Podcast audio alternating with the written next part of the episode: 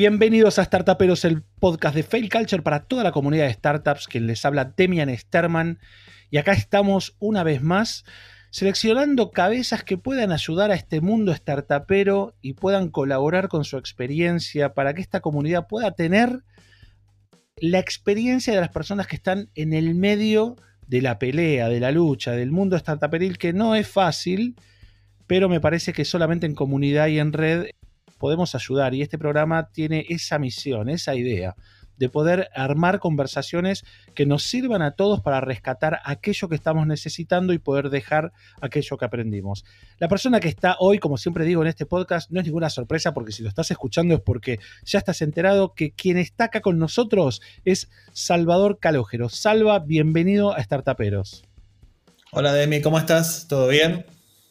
Bueno, acá estamos, ¿eh? Estamos queriendo este, conversar con vos acerca de un tema que no conversamos hasta ahora en ninguno de los 23 con este, 23 startuperos que venimos este, grabando en los últimos, no sé, creo que ya llevamos como 5 o 6 meses.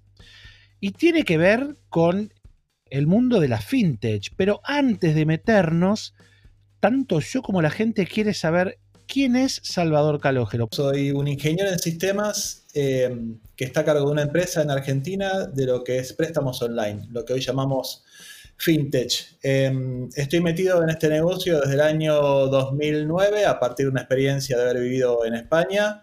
Eh, y la verdad que aunque soy un ingeniero en sistemas, siempre me dediqué al mundo de los negocios y bueno, eh, lo que es todo mi conocimiento tecnológico me ayudó un poco a, a facilitarme la vida en todo lo que es eh, este tema de fintech, ¿no? Y tratando un poco de compartir la experiencia de lo que es fintech y los aprendizajes que, que esto da, ¿no? Antes de meternos en el mundo fintech, te pregunto, porque vos sos ingeniero en sistemas, ¿en qué año te recibiste? 2005. Perfecto. En el 2005 te recibiste de ingeniero en sistemas. Ya más o menos el mundo de, de, la computación, de la programación, de las, de las, estructuras, de las redes, empezaba de a poquito a tomar un papel no tan protagonista como el que tiene hoy.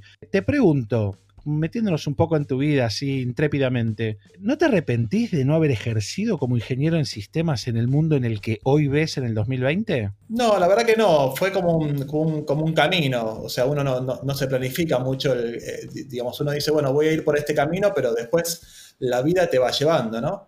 Eh, y arranqué, mi primera experiencia laboral fue en IBM. Eh, como, digamos, desarrollador de, de, tecnología. Y después, de, a partir de ahí, me metí ya en el mundo de los negocios trabajando con clientes. Mi vocación siempre fue trabajar mucho con los clientes y creo que eso es un poco lo que me llevó a hacer ese cambio de perfil o que mi perfil vaya mutando hacia alguien más de negocios, ¿no? que esté siempre tratando de trabajar alrededor del cliente final. Cuando hablamos de fintech, eh, Salva, ¿de qué estamos hablando? Y hoy, a ver, hay muchas definiciones. A mí la que más me gusta es eh, cómo la tecnología fue disrumpiendo o un poco revolucionando una industria súper tradicional. Lo que te da hoy la tecnología es crear modelos de negocios innovadores, eh, digamos, este, que capaz uno no lo, no lo, podría haber pensado o que hace capaz 10 años eh, uno no lo hubiera pensado. El mismo negocio que yo estoy corriendo hoy en día, en el año 2012, cuando arrancamos, pedíamos la documentación vía fax o vía email. Y hoy por hoy casi no, eso no, digamos, este, si uno se lo comenta a, los jóvenes, te dicen, ¿qué fax? ¿Qué es eso? Claro, y no pasó tanto tiempo tampoco, claro. Y no pasó tanto tiempo, no pasó tanto tiempo, y es un poco lo que siempre hablamos, que la tecnología cuando empieza a revolucionar, cada vez lo hace en periodos más cortos de tiempo, ¿no?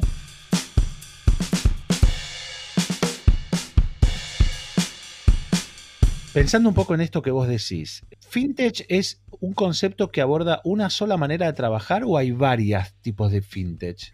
No, hay varios, eh, digamos, tipos de fintech. Hoy por hoy podés, digamos, eh, si tenés en cuenta distintos actores del mercado o, si además capaz eh, distintas asociaciones o, empresas que empiezan a categorizar la fintech, hoy podríamos llegar a catalogar, cinco tipos de, tipo, tipos de empresas fintech.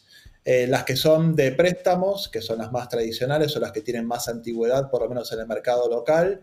Después está lo que es eh, pagos y transferencias, que ha explotado en los últimos meses. Eh, con todo lo que es eh, billeteras electrónicas y pagos virtuales y bueno, todo lo que, lo, que hemos visto en el mercado que ha salido, que hemos visto en las noticias. Después tenés las monedas digitales, lo que se, se habla siempre de Bitcoin. Hay un tema no menor y súper importante que se habla mucho hoy en día, que es el tema de la seguridad informática, que es un tema que ha empezado a crecer mucho en los últimos años a medida que, que la industria ha seguido creciendo. Y después están otros grupos capaz que no se han desarrollado tanto en el mercado local, como puede ser el crowdfunding o, las finanzas colaborativas, donde bueno, hay, hay gente que quiere prestar plata y gente que, quiere, que quiere pedir. Y después tenés la parte de asesoramiento financiero, que es más consultoría o es, bueno, te, te, ofrezco invertir en, un modelo de negocio distinto u otro. ¿no? Entonces, estas son como las categorías en las cuales hoy, por lo menos el mercado argentino está segmentado, ¿no? Pero en el mundo puedes encontrar muchas más microsegmentaciones, ¿no? ¿Las fintechs compiten con los bancos? Eh, ¿Dependen de los bancos? ¿Cómo, cómo estableces este vínculo, este, triángulo entre las startups, los bancos y las fintechs? ¿Cómo, ¿Cómo funciona? Te lo pregunto desde la ignorancia total. ¿eh? Mira, hoy podríamos decir de que la discusión de que si los bancos o las fintechs son enemigos es casi efímera, ¿no? Hoy es Hoy son amigos y enemigos. Son amigos para algunas cosas, enemigos para, otras, pero podríamos eh, decir de que mm, la gran mayoría de las fintech están, están montados sobre una autopista que está creada por los bancos, ¿no?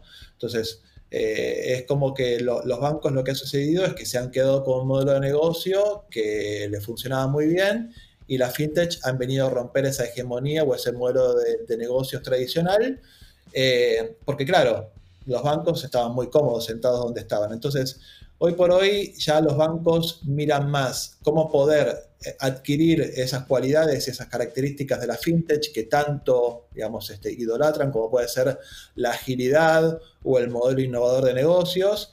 Eh, y las fintech, por el otro lado, lo que buscan es, obviamente, un respaldo financiero o una infraestructura o un conocimiento o una capilaridad que las fintech no tienen, ¿no? O sea, uno Digamos, si, no, si no estuviera la red de cajeros hoy por hoy abierta para todos, seguramente las fintech no podrían desembolsar el dinero en las cuentas bancarias de los clientes, ¿no? Entonces, es como que se necesitan unos con los otros, ¿no? Pero para algunas situaciones son muy amigos y para otras situaciones no se pueden ni ver. No, total, total. Y, pero, a ver, vos que estás en la cocina, ¿no? Del, negocio de, financiero digital. ¿Sobre qué están conversando? E, el ecosistema financiero digital. ¿Cuáles son las conversaciones que tiene hoy en vistas al futuro? O sea, ¿para qué tenemos que prepararnos? ¿Qué es lo que se viene hacia adelante? Mira, Demi, en el, en el mundo lo que, lo que se puede ver son varias cosas y esto según el continente donde vos vayas, ¿no? O sea, eh, China y el mundo asiático claramente es el líder en todo lo que es eh, medios de pago y ha hecho un muy buen trabajo en los últimos años y es un poco lo que Occidente está empezando a adoptar ahora en los últimos meses. ¿no? Entonces, lo que se va a ver a futuro seguramente es, va a haber una evolución todavía, digamos, este, mayor en lo que es medios de pago, eh, más que nada no solamente desde el lado del celular, sino por el lado de la biometría. Hoy la biometría es lo que se viene, sobre todo con el tema de la, de, la pandemia. La biometría ha empezado a explotar en, muchos sentidos. Entonces, perdóname, aclaro, aclaro a quienes no sepan, la biometría es como una digitalización de las características de la cara, ¿no? ¿O me equivoco? Sí, Sí, directamente que vos en vez de utilizar el celular para pagar tu, digamos, este, para pagar alguna compra, lo utilices a través de tus ojos, del iris, o de tu dedo o cualquier otro tipo, digamos, de reconocimiento que tenga de, la biometría, ¿no? Entonces, eso es lo que se viene seguramente en el, futuro más cercano. Algo que se está trabajando mucho también es todo lo que es asesoramiento financiero. Hay mucho, muchas ahora startups que están empezando a concentrar información de distintas, de, digamos, del usuario en particular y empezando a asesorarlos y a darle como una visión unificada de, todo de toda su, su, bienestar financiero eh, y empezar a identificar, bueno, dónde puedo ahorrar más o cuáles son oportunidades de inversión, ¿no?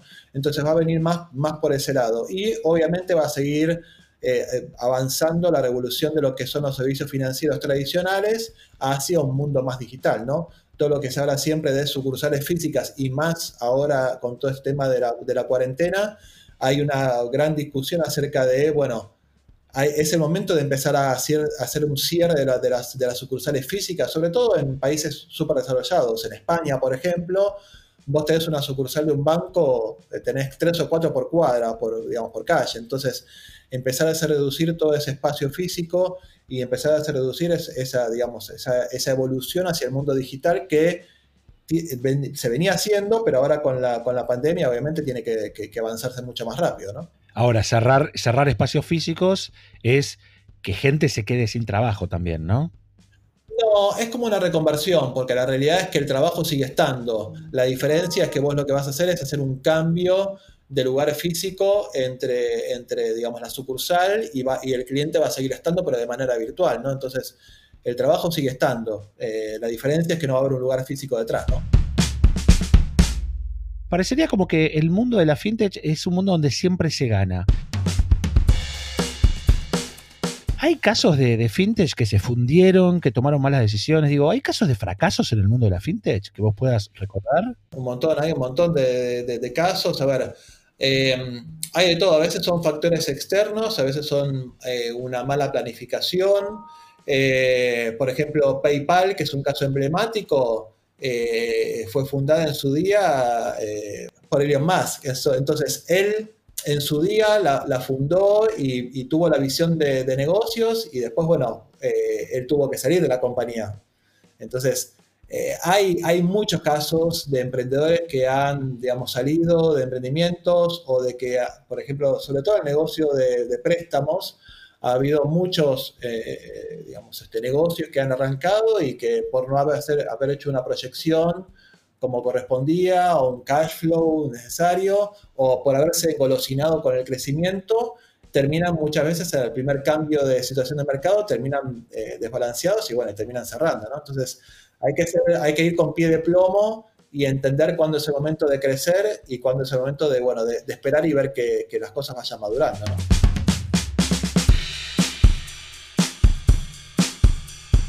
¿Qué se necesita para arrancar una fintech? Por ejemplo, nosotros ahora estamos acá en Startuperos y le estamos hablando al, ecosistema startupero, ¿no? A startuperos y startuperas que o tienen ganas de generar un proyecto, o tienen un proyecto en marcha y por ahí lo quieren hacer crecer, o por ahí tienen un proyecto que funciona y lo quieren mutar. ¿Cuáles son esas cosas o esos tips que vos le podés dar, dar a alguien que querría comenzar una fintech? Mira, lo básico, lo primero es, bueno, parece muy, muy trivial, ¿no? Pero tener obviamente claramente una idea de lo que uno quiere lanzar al mercado. O sea, uno puede tener una idea de decir, bueno, yo voy a atacar un nicho o una necesidad de mercado puntual. Em, después, como punto número dos, es testearla, pero testearla con la gente más cercana, tratar de no guiarse por lo que dice el mercado, sino que tratar de guiarse por lo que dice la calle misma. Muchas veces uno eh, tiene una idea y dice, bueno, hice el análisis de mercado, y hice todos estos análisis, pero nunca la prueba eh, finalmente en, digamos, en la calle. Entonces, es importante que esa idea sea, digamos, este, testeada por, por, por, la gente más allegada o por, o por la gente común en particular. Tratar de salir en un periodo corto de tiempo con la idea, lo que siempre se, se habla que, que es el, el, mínimo producto o el mínimo producto viable. Eh, que eso es muy importante y tratar de salir con la idea lo antes posible para poder entender si hay una necesidad de mercado o si hay una demanda sobre ese producto o esa solución. Y a partir de ahí uno dice, bueno, si ya tengo un producto o un servicio que tiene una demanda, digo, bueno, trato de apuntar a un nicho, trato de ser muy bueno o ser el mejor en un nicho particular del mercado. Y a partir de, digamos, de ese nicho de mercado empiezo a crecer hacia otros, hacia otros verticales o hacia otros mercados. ¿Por qué? Porque si uno se pone como meta desde el día uno, eh, por ejemplo, no sé, si yo quisiera salir al mercado argentino y digo, bueno, yo quiero atacar todo el mercado de Argentina, y es muy difícil siendo una startup, ¿no? Entonces, uno tiene que capaz de decir, bueno, voy a tratar de ir a un segmento en particular, a una ciudad en particular, eh, o a un segmento de población en particular y voy a tratar de ser el mejor en ese segmento. Una vez que soy el líder en, ese mercado y que soy el único en el mercado de ese tipo de producto o servicio, bueno, empiezo a crecer a otros, otros lugares, porque es mucho más fácil de crecer de esta manera, ¿no? O sea, si uno ya es bueno en un mercado y, ya lo tiene establecido y, sabe de que funciona, después dice, bueno, ya que esto funciona bien, empiezo a testear otros verticales o otros mercados donde puedo crecer, ¿no? Por lo cual, ese sería mi consejo como, como, como startup, ¿no?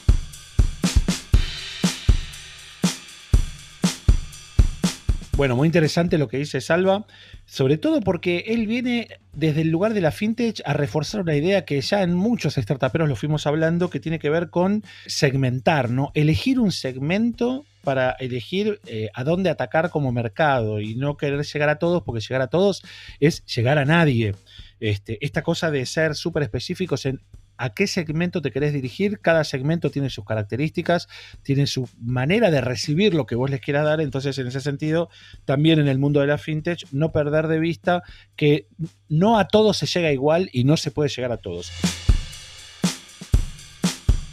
¿Existe una carrera para, estudiar fintech? Eh, ¿Se estudia tecnología? ¿Se estudia contabilidad? ¿Qué, ¿Qué, se estudia para poder desarrollarse en el mundo fintech? Mira, hoy como carrera universitaria no existe. Ahora, lo que sí se ha amplificado un montón en los últimos años es la oferta académica a nivel global, ¿no? O sea, hay, hay muchas, muchas universidades prestigiosas que están dando como cursos o seminarios este, o programas cortos eh, que obviamente tienen un foco en el, mercado fintech, con este tipo de verticales, de, dar un panorama específico a cada segmento en particular, y bueno, nos dedicamos a entender el, vertical de, préstamos, el vertical de billeteras electrónicas, etcétera, etcétera. Entonces, hoy por hoy hay, mucha oferta. Si a mí me preguntas, yo seguiría eligiendo eh, tecnología porque es como que te da como una base mental ya para poder trabajar y poder desarrollar o estar como muy en la cocina del producto, ¿no?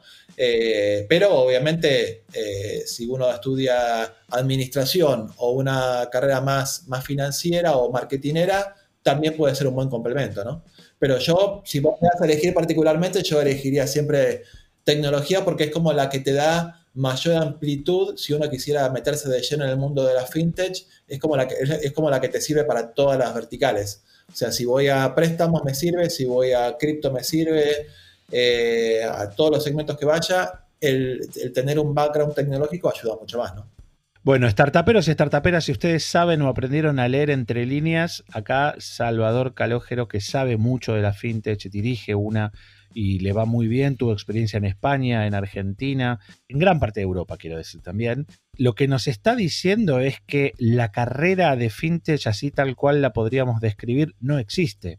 O sea, alguien que puede describir una carrera y para eso tiene que dar ejemplos de otras carreras o verticales de otras carreras, está diciendo que en realidad el punto, punto, punto no existe. O sea que lo que está mostrando es que si tenés un instituto, una institución, una universidad o ganas de hacer algún tipo de, de preparar algún tipo de curso online, acá podrías llegar a tener una oportunidad pero eso lo dejo en cada uno, en lo que cada uno pueda observar. Esa es la sensación que por lo menos a mí me dio. Ahora, Salva, hagámonos un poco del mundo fintech. Vos sos una persona que fue formada eh, en el área de la ingeniería en sistemas, te volviste al área de los negocios. Estamos en un mundo muy globalizado ¿A qué persona o a qué empresa o a qué, o a qué personalidad admirás en cuanto a, la formación o a la manera de desarrollar negocios? ¿Tenés alguien?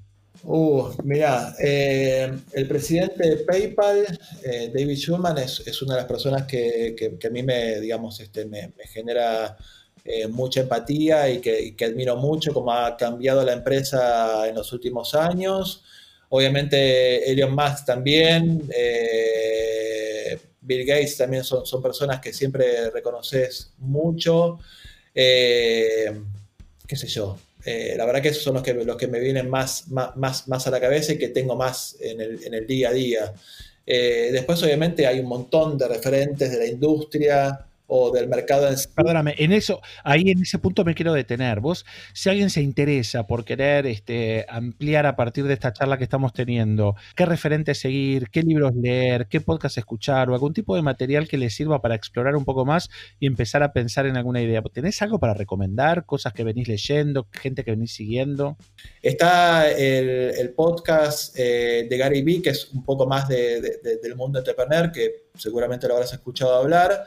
Eh, después estamos hablando de Rebank, que, ya está, digamos, está apuntado más específicamente al, mundo de, la fintech. Eh, en particular, hay un podcast también eh, de, Latinoamérica que es muy bueno, que se llama Sin Sucursal. otro que se llama Subamos el Volumen, también que es, que es también de, Latinoamérica. y después tenemos a otros podcast ya también de anglosajones que, que se llama The Tim Ferry Show, que ese, es muy bueno.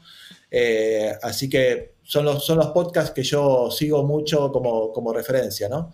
Eh, no solamente para el, para el mundo de entrepreneur, sino también específicamente al, a lo que es eh, fintech en particular, ¿no? Bueno, ya tomaron todos nota o vayan tomando, no se pierdan la oportunidad de escuchar qué escucha la gente que está transformando en ciertos rubros este, la dirección de, las cosas que nos pasan día a día, ¿no? Como siempre digo, está bueno copiar y tener inspiraciones con las personas, pero también está bueno que si admiramos lo que ciertas personas hacen, tratar de entender a quienes ven, a quienes leen, a quienes escuchan y poder no solo ver lo que esas personas hacen, sino mirar a través de los ojos de lo que estas personas hacen.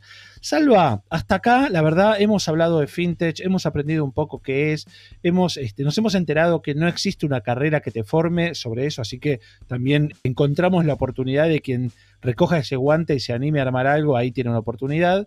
Y también empezamos a poder mirar un poquito a través de los ojos que vos ves. Alrededor de todo esto me queda una pregunta para hacerte ¿Hay algo que yo no te pregunté que a vos te gustaría responder? La, pregunta o lo que a mí me gustaría comentar, siendo que el público que está del otro lado escuchando es, un, digamos, un público que está pensando cómo, cómo armar su negocio o cómo armar sus, digamos, este, su startup.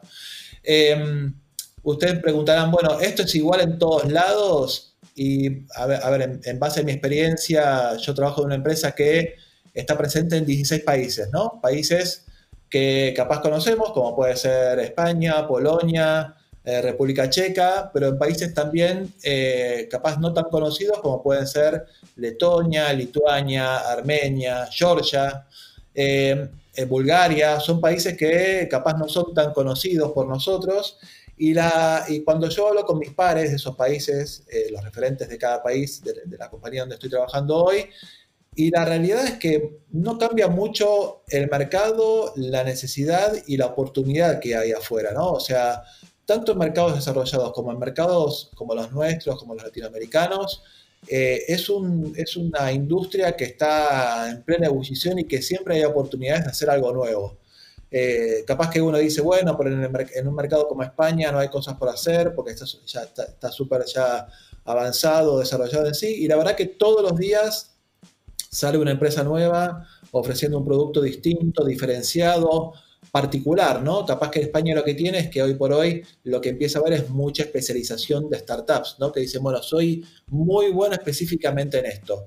Eh, y en Latinoamérica lo que pasa es que uno dice, ¿por dónde empiezo? Hay tanto por hacer que uno dice, bueno, ¿por dónde voy a empezar? ¿no? Pero lo que quiero reforzar es que eh, no tenga miedo que hay mucho por, digamos, este, mucha demanda en, esos mercados, en todos los mercados, eh, y la tecnología hoy ayuda un montón, ayuda un montón y te permite salir al mercado de una manera muy rápida, fácil y sencilla. No tenés que pensar que tenés que contratar desarrolladores, hay muchas plataformas que ya están, que ya están armadas o soluciones que te arman un, desarrollo en, pocos semanas o días.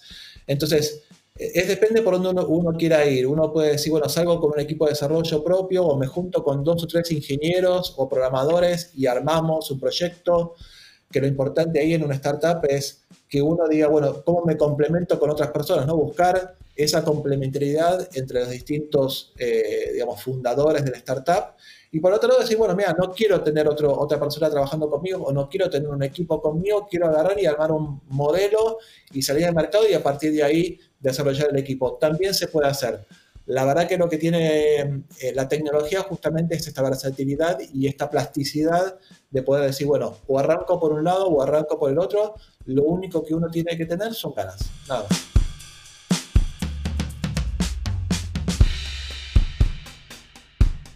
Bueno, que lo esté diciendo alguien que cuyo ecosistema de trabajo tiene que ver con todo el mundo y que conoce gente de todo el mundo, eh, nos da la pauta de que a vos que tenés una idea y a vos que tenés por ahí ganas de poder realizarla, tu único impedimento sos vos. O sea, tenés que poder hacerlo, tenés que poder probarlo. Como siempre decimos, también tenés que tener las herramientas, que no tiene que, por qué ser solo tu conocimiento, sino que acercar a tus equipos de trabajo gente que pueda complementar con aquellas cosas que vos no sabés, que puede tener que ver con la experiencia, con la metodología, con las áreas, con otras verticales del negocio pero me parece que hoy por hoy queda claro que el límite es cada uno. Salva, si alguien quiere acercarse a lo que vos haces, acercarse a tu mirada, verte en las redes, leer las notas que escribís, porque cada tanto también aparecen notas tuyas en los diarios con tu mirada sobre el mundo fintech, ¿cómo pueden hacer para, para este, observar un poco en qué andas vos? Mira, me pueden contactar directamente por LinkedIn, que hoy es, digamos, la red principal para poder contactarnos. Eh, me buscan Salvador Calógero en LinkedIn y me van a encontrar sin ningún problema. Es casi el único lugar donde yo estoy volcando toda la información y publicaciones que, estoy armando o columnas que escribo en alguno de los medios. Así que me pueden encontrar directamente ahí en LinkedIn eh, y desde ya abierto a cualquier consulta, duda que tengan. Eh, yo la verdad que estoy siempre muy abierto a poder ayudar al ecosistema, al ecosistema emprendedor, eh, así que bienvenidos desde ya cualquier duda que tengan. Bueno, startuperos y startuperas ya saben, no se pierdan el ecosistema de personas que estamos armando desde startuperos con los invitados que dejan no solo su conocimiento, sino sus redes para que ustedes puedan acceder, puedan este, relacionarse, puedan consultar, puedan mostrar lo que están haciendo. Así que aprovechenlo, porque de eso se trata armar comunidad. Si se quieren conectar con nosotros, ya saben, info arroba failculture.com. Si me quieren encontrar a mí en las redes, yo soy Demian Sterman en todas las redes. Así que si hasta acá les gustó el programa, no se pierdan los que van a venir y si se perdieron alguno de los que ya pasaron, busquen para atrás un montón de personas que fueron así como Salva, este, gentilmente y generosamente y abiertamente aportando todo lo que saben y conocen. Salva, muchísimas, muchísimas gracias por atendernos y por ser parte de Startuperos. En serio, estamos muy, muy agradecidos. Por favor, desde ya agradecidos y dispuestos a ayudar en lo que se pueda, como siempre.